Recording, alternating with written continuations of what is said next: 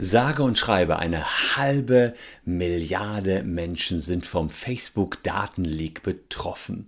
Dabei wurden E-Mail-Adressen, Vornamen, Geburtsdaten, aber auch Handynummern ins Internet gespült. Facebook versucht das Ganze runterzuspielen und sagt, das war Scraping, das waren sowieso Informationen, die öffentlich waren. Das ist aber nicht ganz wahr. So öffentlich war das alles nicht, wie ich euch gleich in diesem Video zeigen werde. Außerdem will ich euch noch sagen, dass man eventuell sogar Geld von Facebook dafür bekommt, wenn man vom Datenleak betroffen war. Ein paar hundert Euro dürften da meiner Meinung nach drin sein. Und ich sage euch, wie ihr checken könnt, ob ihr unter den Betroffenen seid. Also bleibt dran.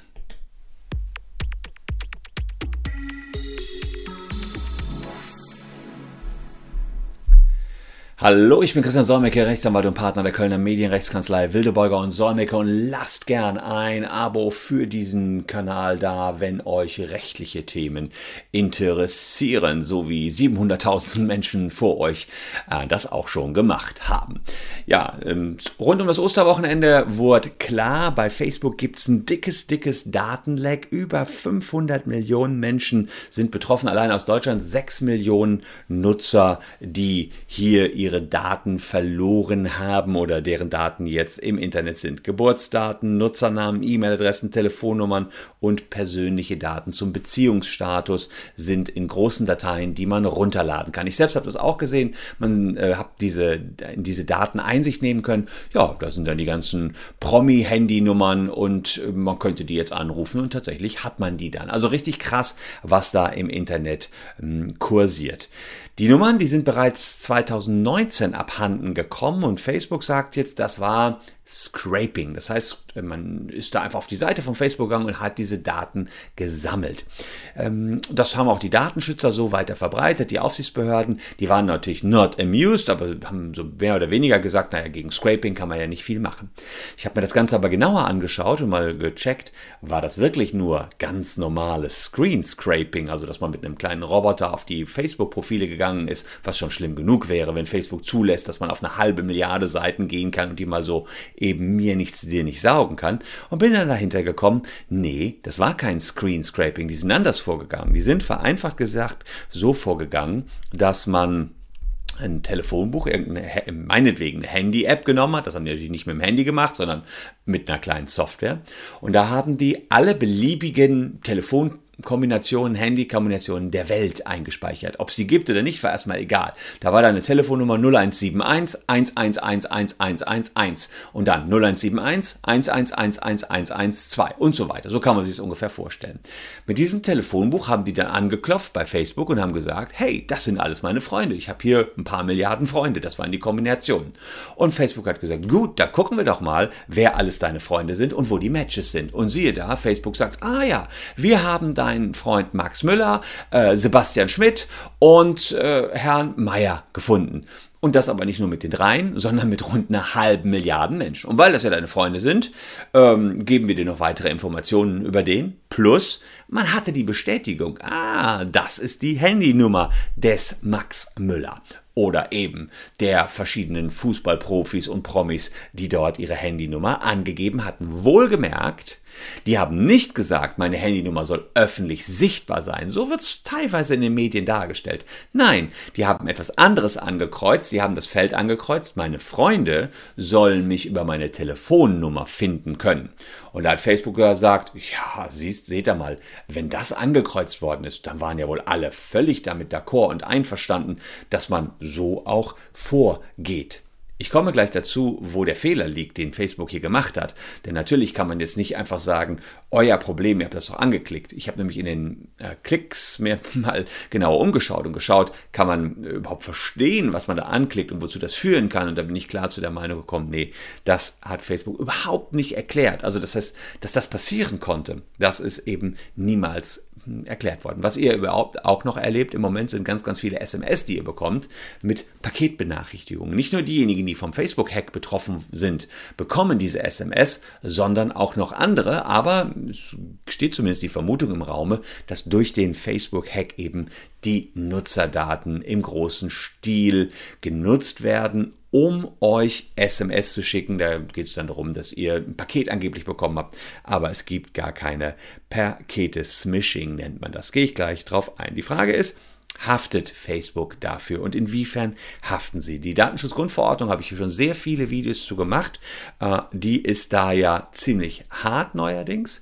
Ähm, die Datenschutzgrundverordnung sagt, dass sie euch informieren müssen. Facebook muss euch grundsätzlich informieren, wenn sowas passiert ist. Ich gehe gleich darauf ein, äh, unter welchen Voraussetzungen. Und es muss ein Schadenersatzanspruch gezahlt werden. Gucken wir erstmal darüber, inwiefern Sie die Pflicht hatten, euch zu informieren. Die ist in Artikel 34 der Datenschutzgrundver ähm, äh, DSGVO, Datenschutzgrundverordnung, vorgesehen. Das heißt, da steht, äh, der Verantwortliche, hier Facebook, muss euch nach solchen ja, Datenverstößen ähm, oder beim Abhandenkommen von Daten, einer Datenpanne, so würde ich es auf jeden Fall hier bezeichnen, egal ähm, ob, ob, ob, Facebook gesagt das war ja nur Scraping, aber das ist eine Panne, ja, bei, bei so vielen hunderten Millionen Daten, müssen sie unverzüglich den Betroffenen, äh, dessen Rechte verletzt worden sind, informieren. Hat Facebook das gemacht? Nein, haben sie gar nicht gemacht. Sie haben überhaupt keinen informiert. Das könnte schon ein Verstoß an sich sein, der auch einen Schadenersatzanspruch auslöst. Hier sagt Facebook, naja, wir müssen aber nur informieren, wenn das Risiko, dass die persönlichen Rechte und Freiheiten der Person betroffen sind, sehr hoch ist. Ja, und da muss man sagen, wenn doch ehrlicherweise die Handynummer im Netz ist, die nun wirklich nicht jeder hat, bei meiner Handynummer ist das jedenfalls so, dann finde ich das schon bedenklich, wenn Facebook da der Meinung ist, nö, kein hohes Risiko für persönliche Rechte und Freiheiten. Also Nummer eins, da sage ich, das hätten Sie schon mal, da hätten Sie euch informieren müssen. Wenn ausgeschlossen ist, dass die Daten äh, irgendwie missbraucht werden, dann müssen Sie euch nicht informieren. Aber das war ja nicht ausgeschlossen. Ganz im Gegenteil. Facebook hat ja beobachtet, wie diese Daten plötzlich im Netz rumschwirrten. Und deswegen hat die irische Datenschutzkommission, Facebook sitzt ja in Irland, gesagt, wir werden jetzt Untersuchungen anstellen. Ähm, und sie werden jetzt untersuchen, ob möglicherweise die Rechte der Nutzer, also eure Rechte, verletzt worden sind. Und ähm, ja, da muss man sich jetzt mal ähm, anschauen, inwiefern ähm, die Iren da hart genug dranbleiben. Ähm, sie haben jedenfalls erst einmal gesagt, wir werden uns Facebook Search anschauen, den Facebook Messenger Contact Importer, also die Kontakte importiert, die das gematcht haben, und den Instagram Contact Importer. Und da schauen, ob Facebook seinen Pflichten nachgekommen ist. Wie findet ihr heraus, ob ihr gehackt worden seid? Wir haben hier unten ähm, einen Link in der Caption. Da könnt ihr draufgehen und da könnt ihr eben eure E-Mail-Adresse eingeben und dann seht ihr sehr schnell, ob ihr betroffen seid. Nehmt dann die E-Mail-Adresse, die ihr auch bei Facebook hinterlegt habt. Dann seht ihr das sehr, sehr schnell, ob ihr da unter den Betroffenen seid. Es gab übrigens schon im Sommer 2019 ein Datenleak. Ähm, bei Mastercard ist, finde ich, ähm, auch noch ähm, sehr erwähnenswert an dieser Stelle. Auch die hatten tausende Daten ihrer Kunden, die das Bonusprogramm Priceless Specials gebucht hatten, ins Internet gegeben. Also es war nicht Mastercard selbst, aber Hacker sind eben dran gekommen an Name, E-Mail-Adresse, Geburtsdatum, Geschlecht, Handynummer und Postanschrift. Und diesbezüglich gibt es eine interessante Entscheidung. Das Oberlandesgericht Stuttgart, das hat zwar gesagt, na, das war ein Datenschutzverstoß und möglicherweise steht auch Schadenersatz zu, aber wir wollen den Schadenersatz hier erstmal nicht zusprechen. Wir lassen aber die Revision zu zum Bundesgerichtshof. Und der wird jetzt darüber entscheiden, ob Millionen Verbraucher bei Verstößen gegen die Datenschutzgrundverordnung immer wieder Schadenersatz verlangen können. Und wir gehen davon aus, dass hier einige hundert Euro doch drin sein dürften, wenn solche personenbezogene Daten, die ihr nicht im Netz haben wolltet, plötzlich im Netz zu sehen sind sind. Wohlgemerkt nicht für euren Namen, euren Vornamen, der ist tatsächlich bei Facebook ja ohnehin zu sehen, aber die Handynummer oder Geburtsdaten, wenn die safe und ansonsten sehr secret waren, dann gibt es dafür meines Erachtens auch Geld. Ähm, das ist das eine, den Schadenersatzanspruch, äh, den man schon aufgrund der Tatsache bekommt, dass Facebook hier einen Fehler gemacht hat. Und äh, als zweites haben wir einige Urteile gefunden, da gab es Schadenersatzansprüche, wenn Facebook oder besser gesagt der Verantwortliche für die Daten, sich nicht meldet, wenn man nachfragt, was denn hier passiert ist. Also um es klar zu machen, wir gehen jetzt für unsere Mandanten gerade her und schicken erstmal ein Auskunftsschreiben an Facebook und sagen, Facebook, erklär uns doch mal bitte ganz genau, wohin uns die Daten unseres Mandanten marschiert sind, welche Daten betroffen sind und was ihr getan habt, um das Ganze einzudämmen und warum ihr ihn nicht informiert habt.